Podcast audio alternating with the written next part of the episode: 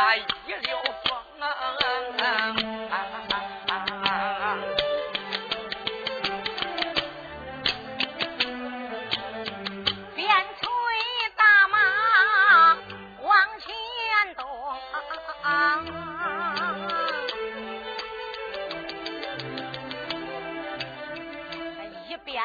把这草红马都打惊，月娥想啊，是慢跑，可是不要紧，俺那罗家两口人命都活不成。马儿啊，你也给我争口气，自己儿赶快跑得红，赶快点走，快点动。府里边走一程啊，红月娥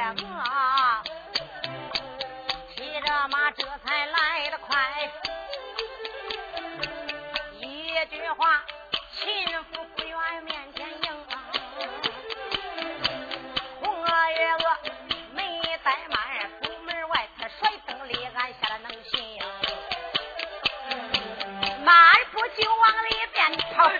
慢，老家人请俺拦住入京。我说少夫人，有啥事儿？你在这里把我等，我到在里边禀一哎呀，你别哎我天哪！一把手推开老家人，秦月娥漫步跑得红。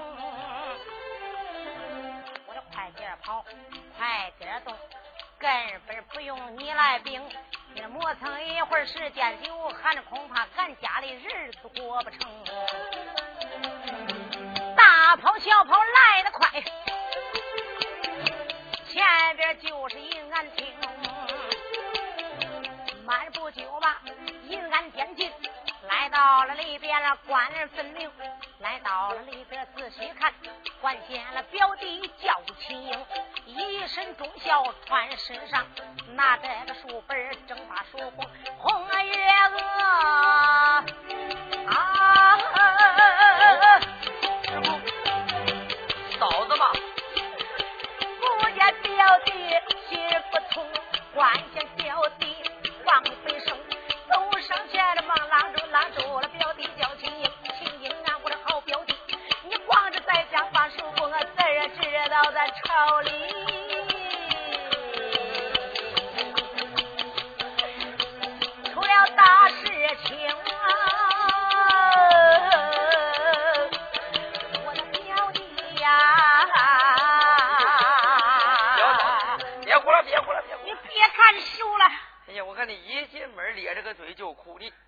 干什么呢？这是？什么也别说，赶快把书放下，跟我别别别别！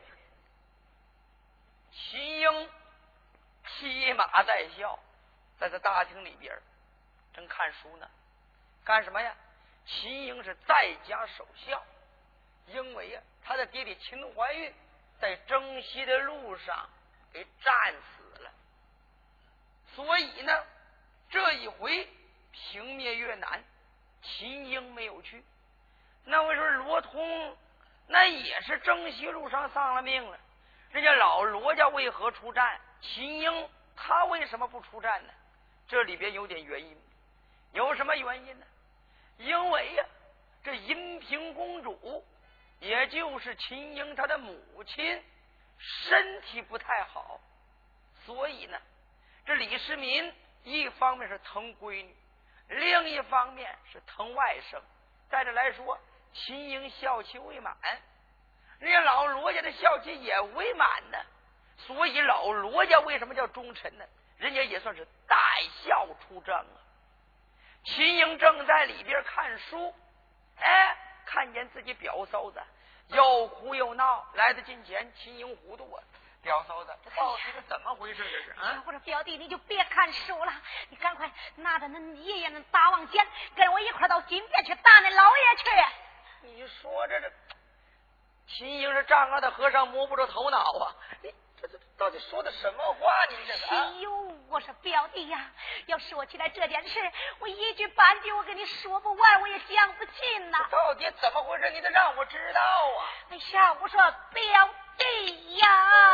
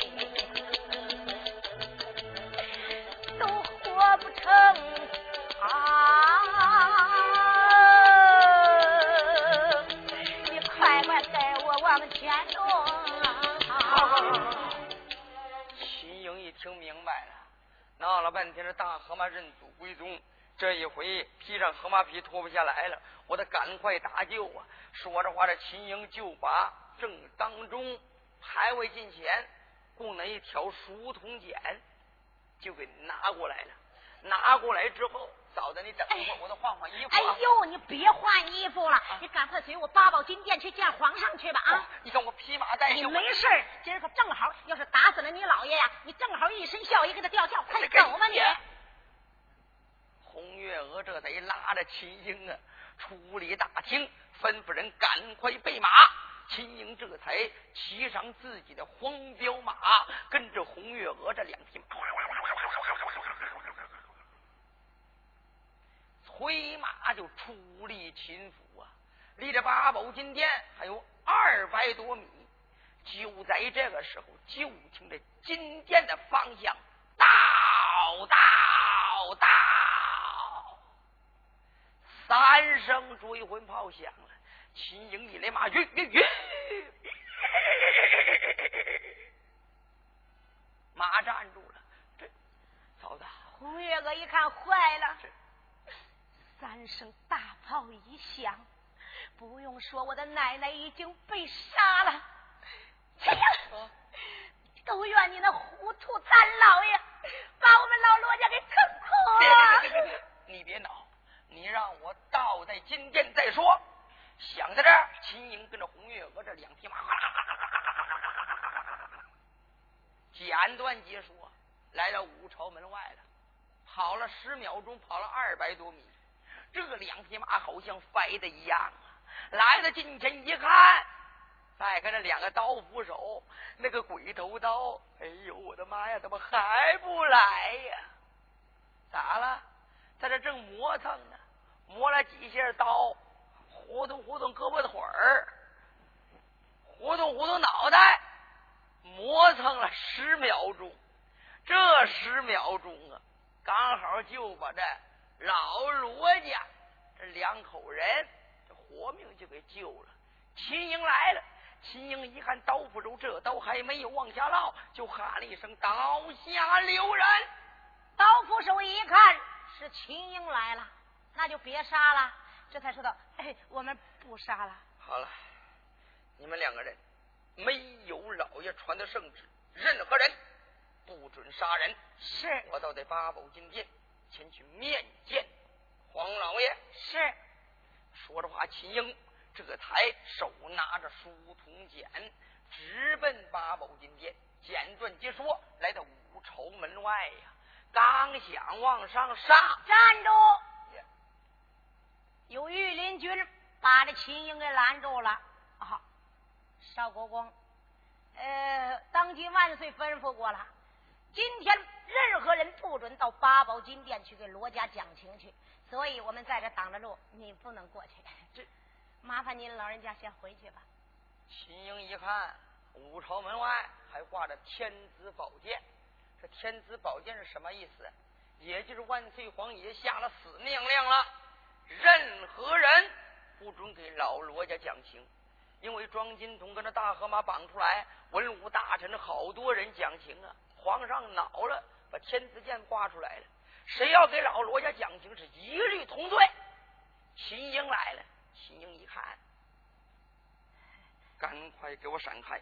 呃，这这这是皇上的命令，我们不能不听，所以我咋着？别人上金殿拦挡，我秦英上金殿，你也敢拦挡？呃，既然皇上说让我拦挡，呃，我不管是不是。国公爷，你反正就是不让进去。你说你非不让进？呃不让进，你给我照办！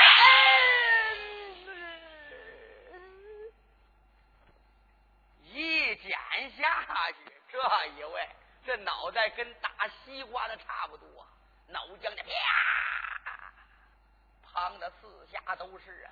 别的御林军，你看我的娘啊！快快躲吧！御林军哗一下都给闪开了，秦英这才手拿着书筒剑直奔金殿呢。来到金殿之上，秦英咧着个嘴：“黄老爷我的黄老爷呀！”秦英吗？这个孩子啊，我命他在家里边守孝，他倒好，披麻戴孝来到八宝金殿哭起我来了。这我还没死呢，你给我吊什么孝呢？当时李世民就有点生了气了。你死的好苦啊！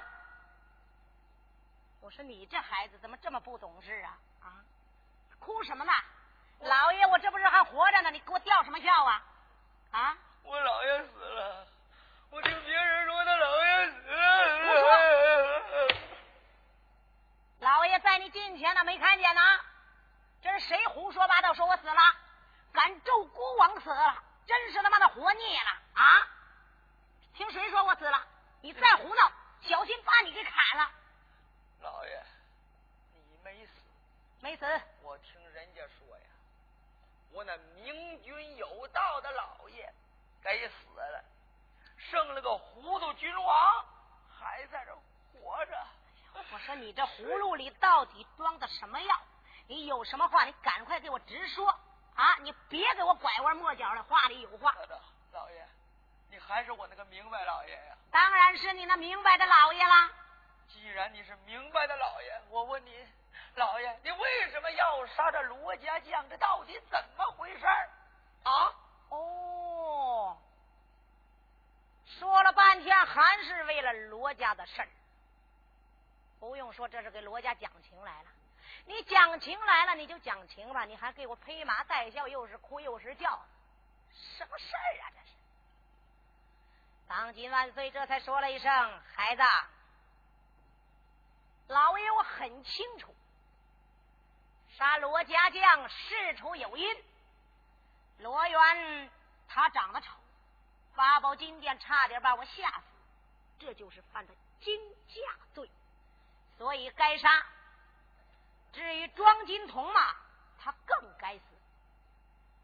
八宝金殿给他的孙孙讲情。”是他的骨肉，他讲情那是情有可原，好不该八宝金殿比着什么猛虎学艺，骂你老爷，说我忘恩负义，辱骂君王，这罪名也不小，所以要把他们两个开刀问斩。孩子，要我说这件事你就别过问了，让你在家守孝，赶快回家守孝去吧。老爷，你要真杀罗家将，您。错了，我很清楚，老爷。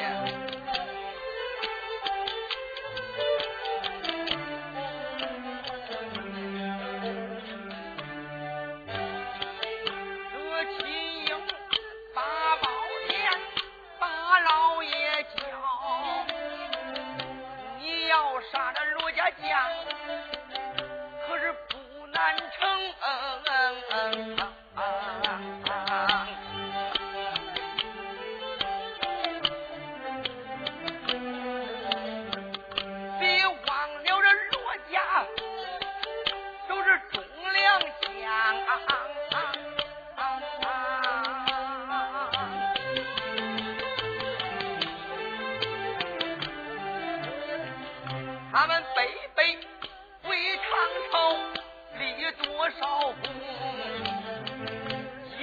说他们北北立功劳，俺眼下的情况你更不能杀罗江啊兵。什么呢？别忘了这越南国，到了反夺走了我国四川成都城，罗江挂阴。归勇万帅。这罗英他这才沾险行，他们在此外国正打仗。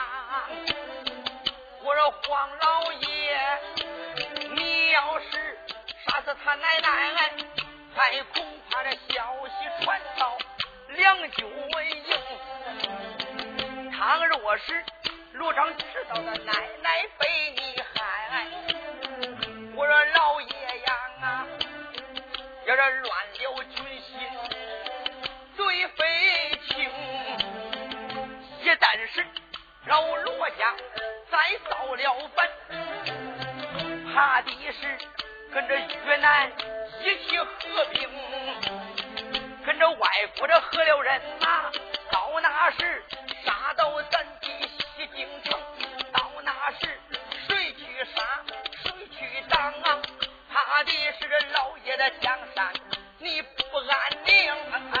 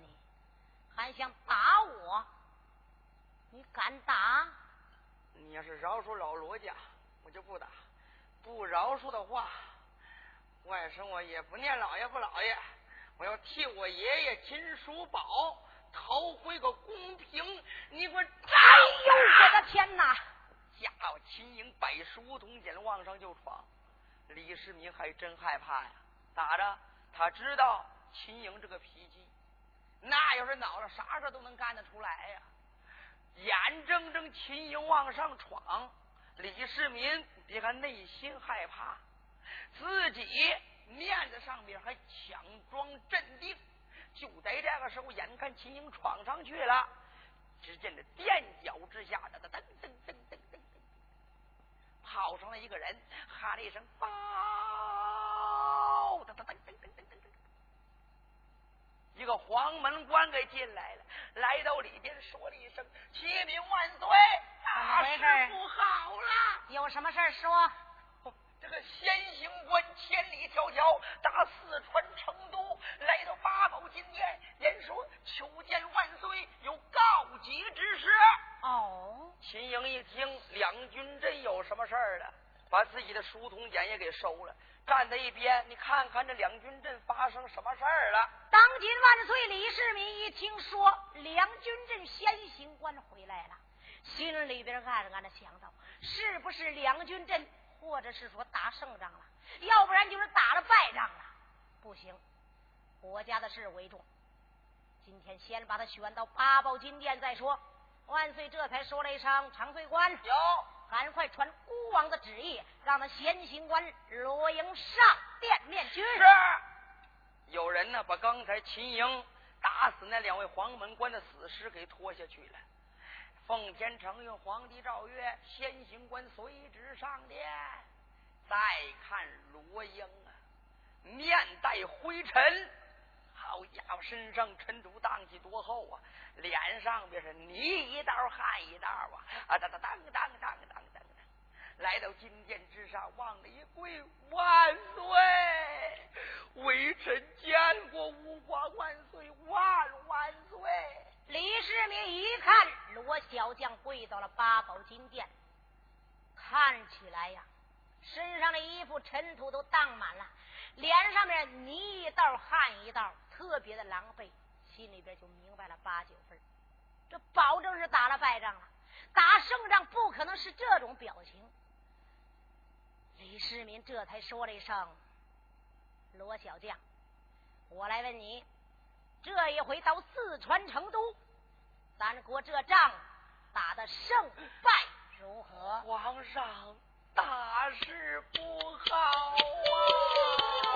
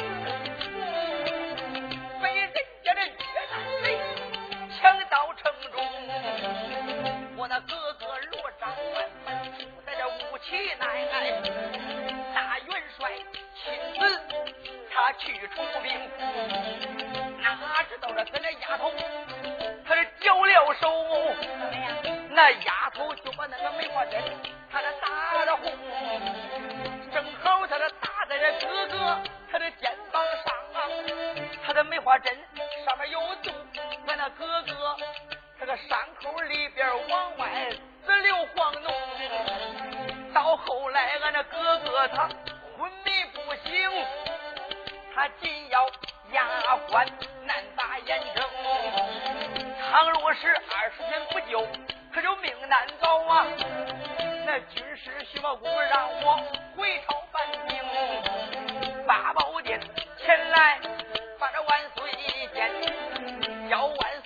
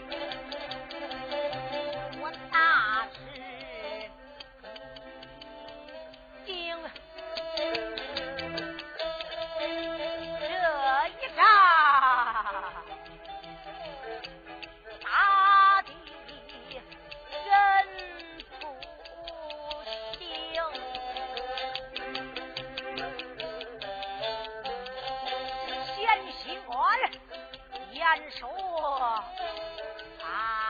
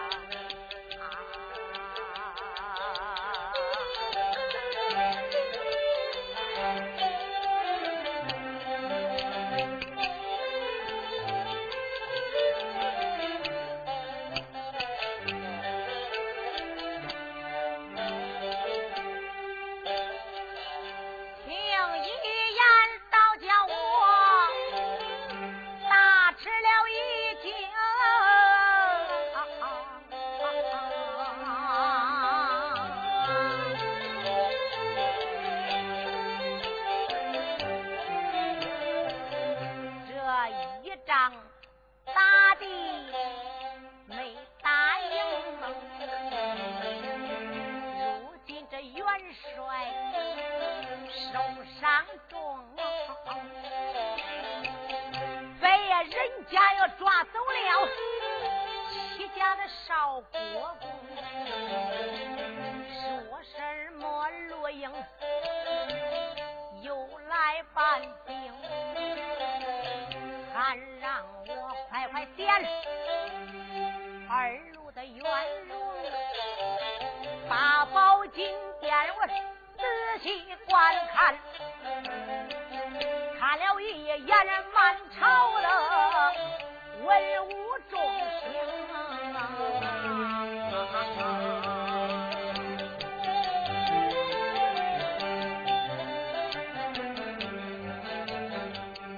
现如今我该选。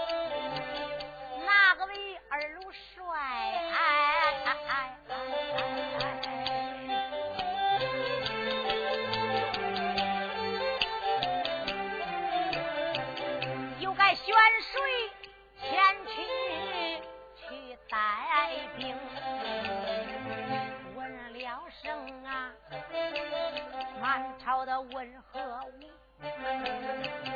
有哪个这自报奋用？倒在成都城，只要恁能领兵去打仗，打胜仗回来，我高高把恁封。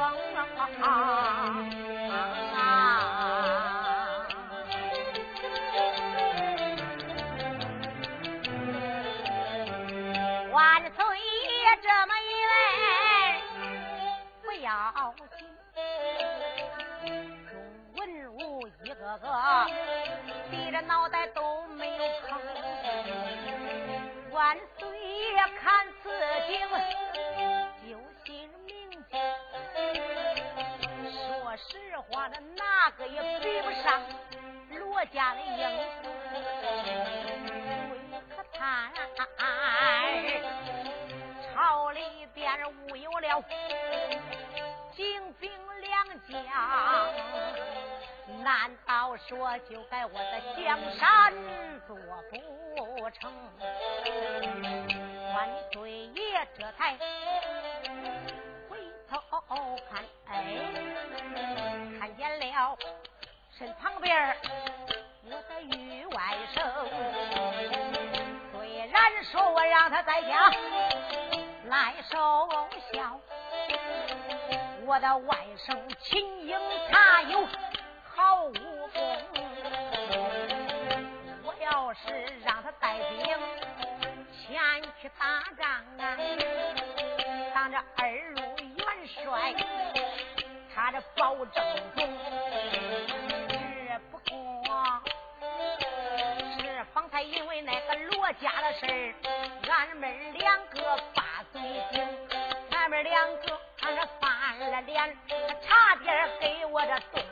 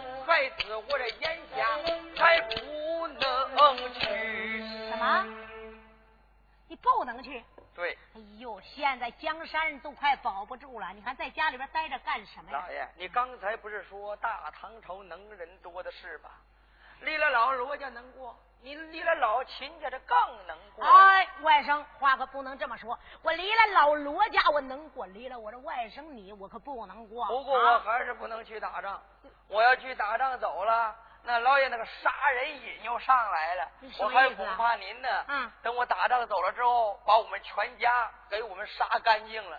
所以我在家保护我们全家老小呢。我听着孩子说话啊，这简直，哎呦！我说玉外甥啊，你就放心吧。你妈是我的亲闺女，老爷虽说岁数大了，我就是再糊涂，我也不会杀我的闺女全家呀。老爷，嗯，我妈是您的亲闺女。嗯，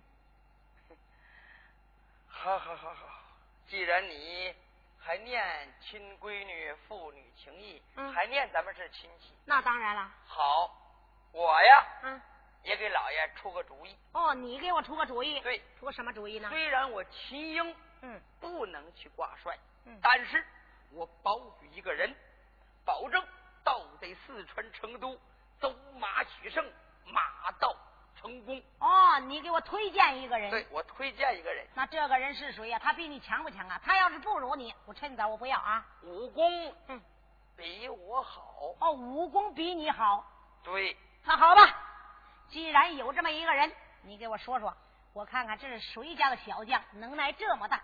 这满朝文武家就没听说有这么能的人呐，比你还强呢。我说这个人呢，嗯，就是八宝金殿外边木桩上那个大河马罗元，他要是挂帅，肯定走马取胜，马到成功。你说什么？罗元呢？就那八宝金殿外边。绑着那个啊，罗元大妖怪，对，纯粹是胡闹，拿着黄老爷我的江山开玩笑啊你啊！那罗元长得什么德行啊？啊，人不像人，妖不像妖，让他去领兵打仗去啊？他能干什么呀？一蹦一蹦打上去了？老爷，我实话跟你说，嗯，你别看他看着是个河马。实际上他不是个河马，不是个河马，他是一个人，身上边是穿了一件宝衣。宝衣，这件宝衣叫什么什么玲珑铠？老爷，嗯、你要不相信的话，只要你把他选到八宝金殿，你封他作为领兵元帅，他那个河马皮嘎嘣就崩了，这人噌就窜出来了。不可能。八宝金殿我已经见了他了，根本没有人样，他怎么能变人呢？你不给人家机会，人家能变人吗？哦，你说他真能变人？对，他绝对能变人。那好吧，今儿个把他宣到八宝金殿上，我倒要看看他能变人不能变人。我说外甥，哦、我跟你说啊，他要是八宝金殿真能把身上那层皮给掉了，变成人样了，我就封他为二路元帅，让他带兵打仗去。要是他变不成人，外甥，嗯，到时候你必须担当着二路元帅之职，带兵打仗去。放心，只要他要变不成人，这件事包在玉外甥我的身上，我可以领兵去征越南。好，有你这句话，我就放心了。人来，有，传孤王旨意，命那站庄上的罗元带来八宝金殿见我。是。奉天承运，皇帝诏曰：罗元随旨上殿啦！这么一说，有人在展庄给这罗元呐，这才慌忙卸了绑绳。罗元这才说了一声：“奶奶，你在这等着吧，大概是皇上要饶咱们呐。”这才把这钟金童的绑绳也给松开了。他这才一松开，大河马罗元，儿哇噗！上金殿了，倒在金殿之上，说了一声“见过皇上”。这一说“见过皇上”，李世民现在不害怕了，为啥？有心理准备了。不过这心眼里边啊，还是蹭蹭直跳啊。李世民强装胆量，说了一声：“罗元呢，今天孤王不杀您。”是看在我外甥的份上，你犯了惊驾之罪，按道理就该满门抄斩。不过国家正在用人，两军阵告急，您呢就挂二路元帅前去平灭越南，你意如何？一说这个，这个大河马罗元高兴了，一打滚崩哗啦，八宝玲珑彩哗哗啦啦啦啦啦掉下来了，打里边出来一个小道童。万岁一看，嘿，这个小道童真正漂亮啊！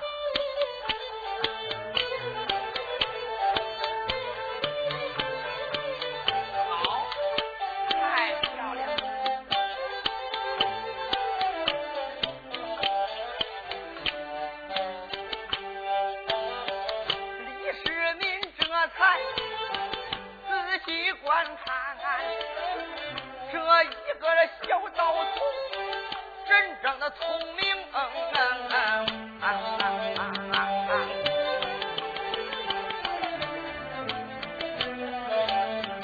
他的官大也不过有十八岁